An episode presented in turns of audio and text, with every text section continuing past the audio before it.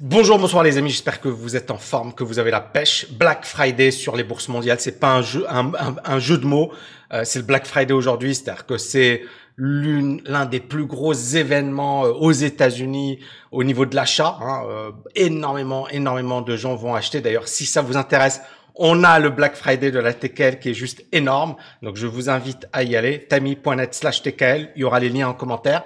Donc Black Friday, hier, euh, les Américains, c'était Thanksgiving, donc ça veut dire que voilà, ils dînaient en famille et compagnie. Et puis on a eu deux grosses mauvaises nouvelles qui expliquent finalement la baisse euh, des marchés financiers. Euh, vous voyez ici, ça c'est le Nikkei, c'est l'indice japonais, et on voit effectivement que le Nikkei baisse fortement. Il a perdu presque 3%. Vous avez également le pétrole, le pétrole qui, qui baisse. Alors attendez deux secondes. Vous avez également le pétrole qui baisse assez fortement, euh, qui perd quelque chose comme presque 3%, d'accord? Donc ça, c'est le pétrole, hein. on va mettre un peu plus court terme, mais c'est quand même une grosse baisse. Et vous avez également les indices, euh, notamment, euh, alors vous avez le Nifty, hein, c'est l'Inde, ça, la configuration n'est pas top, et même sur un plan technique, on casse cette zone de neutralité, et c'est pas génial, génial. Vous avez le China Index, bon, qui est pas top, mais depuis longtemps. Et vous avez le Hang Seng, je vais le mettre. Donc ça, c'est l'indice euh, de Hong Kong, de la bourse de Hong Kong. Et idem, hein, vous voyez une grosse baisse. D'ailleurs, la bourse, les bourses asiatiques, que ce soit la bourse chinoise, la bourse de Hong Kong, ne se comportent pas super bien. On est à 20, moins 22% depuis le début. Euh, ouais, presque. Alors pas depuis le début de l'année, puisque le début de l'année c'était là. C'était aux alentours, mais on a eu cette forte hausse. Et puis là, depuis le début de l'année, on est à moins 11%. Ce qui contraste avec les bourses américaines. Mais encore une fois, cette année, la Chine a soufflé le chaud et le froid. Donc Black Friday sur les bourses mondiales, pourquoi? Euh, Tout d'abord, il y a cette émergence du Covid, hein, je vais euh, revenir dessus. Donc vous avez ici l'Organisation mondiale hein, de la santé qui euh, fait appel à un discours, un meeting, une réunion pour réunir effectivement euh, bah, les principaux responsables. Pourquoi? Parce qu'il y a un variant en Afrique du Sud et ce variant est apparemment très dangereux. Euh, on a le Royaume-Uni également, qui la Grande-Bretagne, qui a suspendu les vols en provenance de six pays africains pourquoi? Parce qu'encore une fois, il y a ce variant. Et alors pourquoi je vous en parle? Parce que euh, rappelez-vous, en 2020, on a eu effectivement, euh, voilà, cette crise du Covid. Il y a eu une panique. Et cette panique, elle était légitime parce que euh, il y a eu un arrêt de l'économie, d'accord? On a eu une baisse historique de la croissance. On a eu un chômage inégalé depuis la Deuxième Guerre mondiale. En fait, ce qui s'est passé durant la période Covid était juste incroyable et cette panique était justifiée. Et on a eu à un certain moment, bien évidemment, des euh, plans, d'accord, de relance massifs au niveau mondial. C'est-à-dire que ce soit aux États-Unis, en Europe, en Asie, on n'a jamais vu ça dans l'histoire. Et donc à partir de là, effectivement, le, risque, c'est de se dire, OK, on l'a fait en 2020, on était obligé de le faire, mais si on a la même chose, est-ce qu'on pourra refaire la même chose? La réponse est non. C'est-à-dire que ça va être beaucoup plus compliqué. Maintenant, bien évidemment, il y a l'expérience de 2020. Il y a également le fait que les gens ont intégré tout ça et considèrent que c'est normal. Et puis, bien évidemment, comme il y a énormément de liquidités qui sont investies, Bon, bah, les gens se disent la bourse va continuer de monter. On a le fameux TINA, c'est-à-dire there is no alternative. Il n'y a pas d'alternative à l'investissement sur les actions, sur l'immobilier, etc. Donc ça, c'est la première raison qui explique la baisse. La deuxième raison, c'est plus politique, mais c'est également la Chine. Comme vous le savez, effectivement, on a une grosse rivalité entre la Chine et les États-Unis.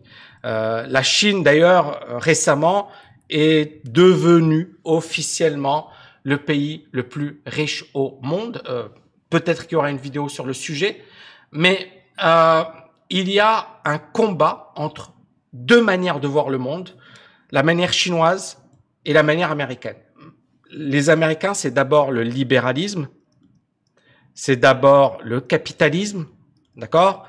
Et c'est d'abord finalement euh, un peu la loi du plus fort et euh, c'est euh, en permettant aux gens de donner le meilleur d'eux-mêmes, ça va permettre de tirer tout le monde vers le haut et donc de créer par le biais d'une main invisible, la main invisible d'Adam Smith, finalement quelque chose qui bénéficie à tout le monde. Hein. Rappelez-vous, Adam Smith, économiste écossais, l'un des pères fondateurs de la science économique moderne et qui a inventé ce concept de main invisible. La main invisible, c'est le fait que chaque personne, en se focalisant sur ses intérêts personnels, va contribuer de manière non voulue, involontaire, à favoriser l'intérêt général. Par exemple, si un boulanger, tu lui dis, OK, je vais t'aider pour faire ton pain, ou alors tu le fais toi-même, et en faisant et en, produisant et en offrant le meilleur pain, les meilleures friandises, etc., bah, tu auras plus de clients et tu vas gagner plus d'argent.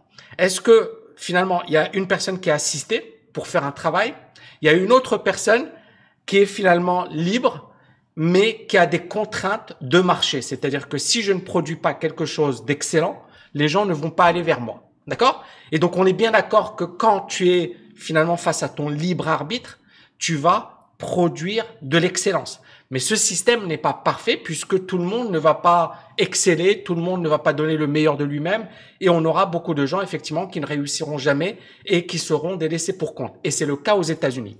La Chine a une population de 1,4 milliard d'habitants. D'accord? Donc ce ne sont pas les États-Unis et la Chine est un pays communiste. Il faut le rappeler. Même s'ils ont introduit du libéralisme, ça reste un pays communiste. Et donc le communisme, c'est quoi? C'est une répartition des richesses et c'est que personne finalement ne doit euh, être au-dessus du lot. On a eu le combat dans le passé entre les États-Unis, d'accord, et l'URSS hein, pour les, les anciens, et les États-Unis ont battu l'Union soviétique. Ils ont battu, mais sur un plan économique. Parce que même si voilà il y a eu une guerre froide il y a eu mais le combat a d'abord été remporté sur un plan économique. Et donc là aujourd'hui la Chine elle demande à Didi ah, Didi c'est marrant comme ça rappelle euh, Cheb Khaled euh, il y avait une chanson c'est trop marrant. Et elle demande à Didi alors Didi c'est une vraie boîte hein. Didi c'est un peu le Uber euh, chinois mais en mieux D'accord? Euh, Regardez ici, voilà, ça c'est leur site. Et puis euh, cette boîte euh, donc permet effectivement les transports. Ils sont voilà, ils ont le trafic autonome, Didi Autonomous Driving Teams, App with Volvo. voilà, ils sont ils sont vraiment en forte expansion. Donc c'est une boîte qui a émis effectué ce que l'on appelle une IPO aux États-Unis. Alors l'IPO c'est quoi? C'est une introduction en bourse. Donc ils sont introduits au mois de juin Sauf que, rappelez-vous, la Chine a commencé déjà à taper sur les valeurs technologiques. Et donc, euh, Didi, elle est allée en bourse au mois de juin. On parlait de 100 milliards de dollars. Au final, ils ont levé quelque chose comme 5, 65 milliards de dollars, ce qui est déjà très très bien. Et euh, le fait d'être d'aller sur la bourse de New York, pour la Chine, ça a été un affront. Pourquoi? Parce que la Chine avait dit calmez-vous, et euh, attention, on veut pas de ça, d'accord? Mais Didier a quand même s'est dit, il faut qu'on y aille pour lever de l'argent parce que après, euh, la Chine ou le gouvernement chinois risque effectivement de nous l'interdire. Donc ils ont été très très rapides en juin. Ils ont émis effectivement leur action en bourse et euh, résultat des courses, le, la Chine euh, a tapé euh, sur sur Didi et a expliqué que pour eux c'était un affront. Je vous montre un peu le graphe de Didi. Alors, stock et Didi. Voilà. Donc ça, c'est l'IPO. Hein, vous voyez, 30 euh, juin. Et malheureusement, pour cette action, euh, elle a fait un plus haut. Et là, ça perd 55% depuis l'IPO. Donc, vous voyez que cette IPO ne s'est pas bien déroulée. Et donc, la Chine euh, a dit aux responsables de Didi, de se délister de la bourse de New York, c'est-à-dire de retirer leur action de la bourse de New York. Et euh, le problème, encore une fois, c'est que bah c'est pas quelque chose d'aussi simple. Cette action, il y a beaucoup de gens qui ont investi sur Didi et qui sont en train de perdre de l'argent, d'accord? Et puis bien évidemment, ça donne une mauvaise réputation au gouvernement chinois, c'est-à-dire que c'est pas un gouvernement stable, c'est pas un gouvernement qui a une vision long terme. Mais pourquoi et quelle est la, réponse hein, du gouvernement chinois C'est que premièrement, il y a un problème de sécurité, c'est-à-dire qu'il y a des données confidentielles parce que, encore une fois, c'est l'équivalent de Uber, donc ils ont toutes les infos sur la circulation, sur le trafic, etc. Et donc, pour le gouvernement chinois, il y a un problème de sécurité de données. Deuxièmement, euh, ces, ces, données sont sensibles et la Chine ne veut pas qu'elles fuient, notamment vers l'oncle Sam, hein, qui est, on le sait aujourd'hui, un peu l'ennemi juré de la Chine, comme, tout comme pour les États-Unis, l'ennemi aujourd'hui, c'est la Chine. Et encore une fois, on est toujours dans ce climat du gentil, du méchant, et ça nous rappelle un petit peu la guerre froide. Donc, le gouvernement chinois a demandé à Didi d'élaborer ce que l'on appelle un plan détaillé. Pourquoi un plan détaillé? Justement pour euh, dire, voilà, qu'est-ce que vous allez faire et on veut que vous retiriez vos actions de la bourse de New York. Et ce plan devra être approuvé par le gouvernement chinois. C'est-à-dire que si effectivement il n'y a pas d'approbation, on va pas l'accepter. Et sinon, effectivement, les dirigeants de Didi euh, peuvent se retrouver effectivement en grave difficulté. Alors, pourquoi finalement ce retrait hein, de Didi, qui est une action chinoise? Bref, c'est une grosse IPO, c'est l'une des, plus grandes et des plus grosses des dix dernières années. Mais pourquoi ça fait aussi peur à la Chine, mais surtout aux États-Unis et à la bourse au niveau euh, mondial? Bah, Tout simplement parce que la bourse US est la numéro un au niveau mondial. D'accord? Et donc, euh, la bourse américaine attire les compagnies du monde entier, etc. Le fait que Didi se retire de la bourse de New York, qu'est-ce que ça va provoquer? Ça peut provoquer effectivement un phénomène de contagion, c'est-à-dire que beaucoup de boîtes vont se dire, bah on va plus être euh, coté euh, aux États-Unis, notamment de boîtes chinoises, parce que justement c'est dangereux. Et donc ce n'est pas, ce n'est que le début on peut avoir un phénomène de contagion. Ça, c'est la première chose. La deuxième chose, c'est que effectivement, euh, ça montre que les tensions entre la Chine et les États-Unis sont encore présentes. Je vous en ai parlé hier avec la vidéo sur le pétrole. Je vous avais dit bizarre, hein, pour la première fois, les États-Unis et la Chine sont d'accord par rapport au prix du pétrole. Mais là, on voit que ça reste effectivement une politique forte. C'est-à-dire, euh, on est dans un combat entre les États-Unis et la Chine. Et enfin, dernier point est très très important, c'est que la Chine va demander à Didi d'aller vers la bourse de Hong Kong. Or, la bourse de Hong Kong est une bourse chinoise. Et ça veut dire quoi? Ça veut dire que la Chine va vouloir que ces boîtes aillent vers la Chine, ou du moins une bourse chinoise ou pro-chinoise. Et pourquoi c'est très très important? Comme je le disais, la bourse américaine, c'est quasiment 50% et plus de la capitalisation boursière mondiale. C'est juste énorme. Mais la Chine reste faible, d'accord, euh, sur un plan boursier.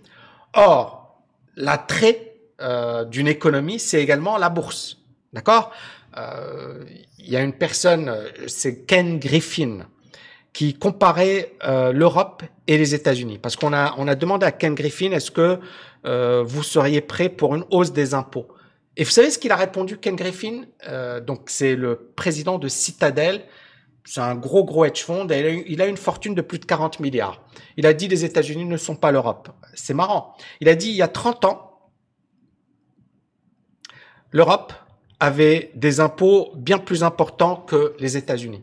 Et il a dit, résultat des courses, les États-Unis ont des Facebook, ont des Microsoft, ont des Tesla, etc et l'Europe, euh, genre, genre l'Europe, on, rien du tout. C'est marrant. L'Europe, bon, il y a quand même des LVMH, il y a des Daimler et compagnie.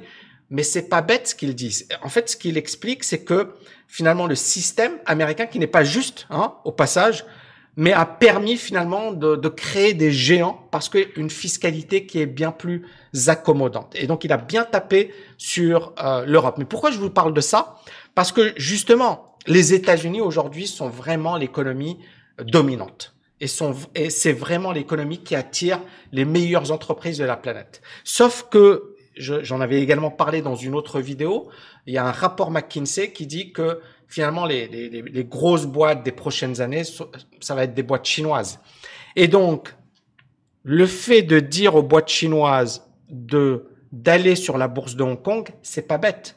C'est-à-dire que il ne faut pas laisser aux États-Unis euh, prendre effectivement le monopole des marchés. Et ça commence aujourd'hui. C'est une stratégie qui va marcher dans 10 ans, 20 ans, 30 ans, on est d'accord. Ça va pas se faire comme ça en... Mais la Chine, encore une fois, début 2000 à aujourd'hui, c'est incroyable ce que la Chine a fait. Donc dans 10, 20, 30 ans, euh, on peut avoir un chamboulement au niveau des bourses internationales. Donc, il y a cette stratégie qui consiste à dire, on investit chez nous et on veut effectivement que les boîtes chinoises reste coté chez nous. Mais, et je vais arriver sur le dernier point, et il y a également cette notion de données, d'accord?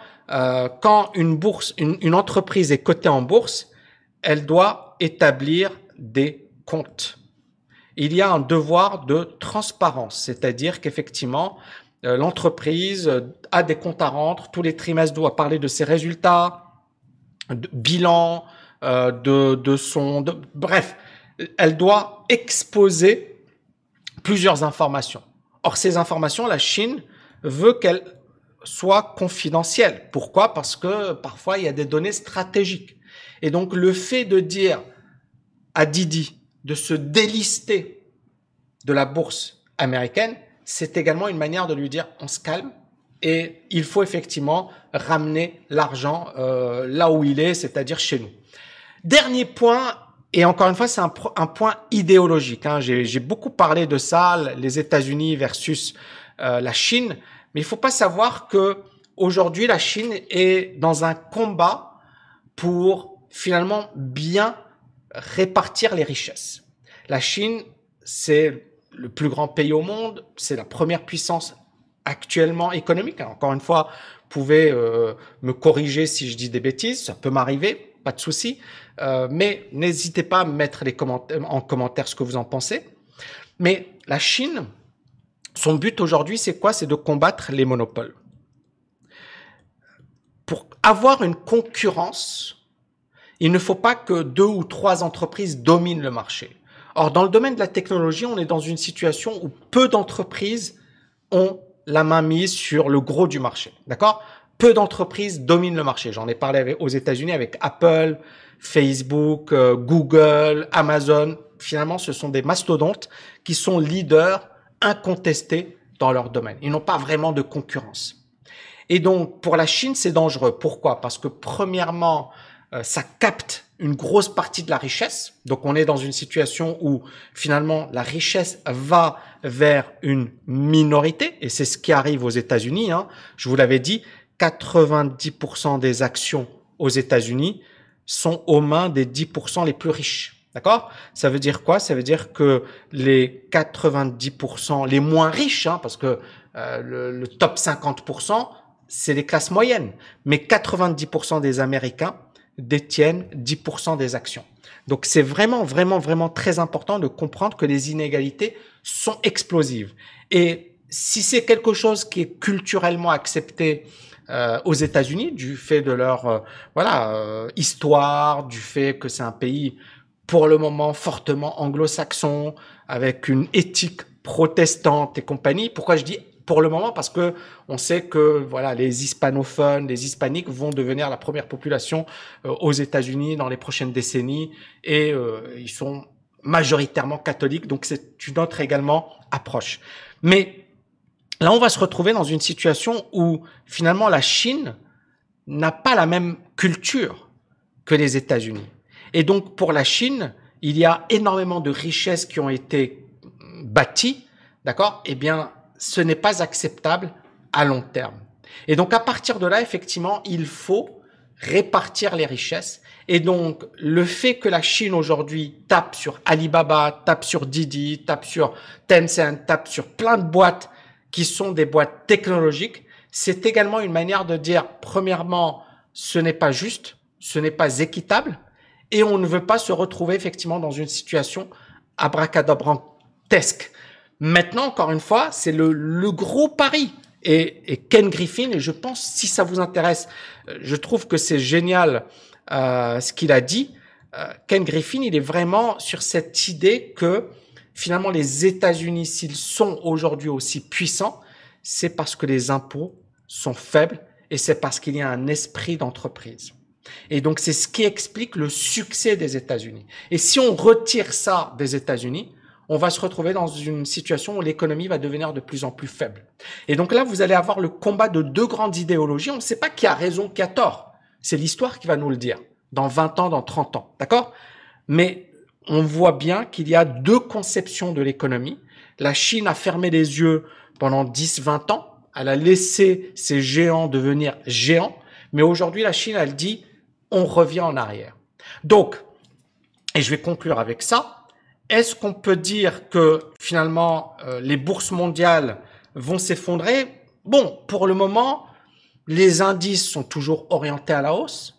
Les bourses américaines, la bourse américaine est toujours haussière hein, quand on la compare à, la bourse euh, chinoise. Néanmoins, on voit que le pétrole baisse. On voit que le Nikkei également baisse on voit que l'Inde, ça c'est le Nifty, baisse, d'accord? On voit que le China euh, également. Donc on a quand même plusieurs indices qui baissent pour le moment, qui corrigent, et c'est normal, hein, et c'est même sain. Mais est-ce que finalement le Covid va s'aggraver? Parce que c'est ça. Et là, ça pourrait effectivement être dramatique sur les bourses mondiales. Et deuxième chose, ce combat Chine-États-Unis, je pense, va occuper le devant de la scène en 2022, 2023 jusqu'en 2025 et plus. on va avoir un combat acharné entre la Chine et les États-Unis et je pense qu'ils ne vont pas se faire de cadeaux. Voilà les amis, j'espère que vous avez kiffé cette vidéo. N'oubliez pas de la liker, de la partager et bien évidemment le Black Friday, je vais partager avec vous rapidement le lien parce que je pense que c'est important. C'est bientôt fini. Donc si vous voulez passer à l'action, si vous voulez effectivement rejoindre nos programmes, c'est maintenant que ça se passe. Euh, voilà, on a Invest qui est l'un des meilleurs programmes dans le monde, euh, voilà, de l'investissement, etc. On a des, des, programmes sur le mindset, on a des programmes sur l'investissement, euh, voilà, que ce soit l'immobilier, l'investissement global, les cryptos. Alors ça, c'est une formation de dingue. Il y a 33 heures de cours. C'est vraiment et rien que la formation sur les cryptos. Voilà, je parle de, de, de, tout ce qui est l'innovation, les crypto-monnaies, euh, les crypto-wallets. Je, je parle également de l'analyse fondamentale, de ses limites, de l'investissement, du swing trading, du day trading. Voilà, c'est c'est vraiment du lourd et bien évidemment, elle va être euh, euh, améliorée euh, et puis du, du moins actualisée par la suite. Donc ça vous fait effectivement un énorme programme. À vous de passer à l'action. En attendant, n'oubliez pas de liker, de partager. Je vous dis à bientôt. Ciao, ciao, ciao les amis.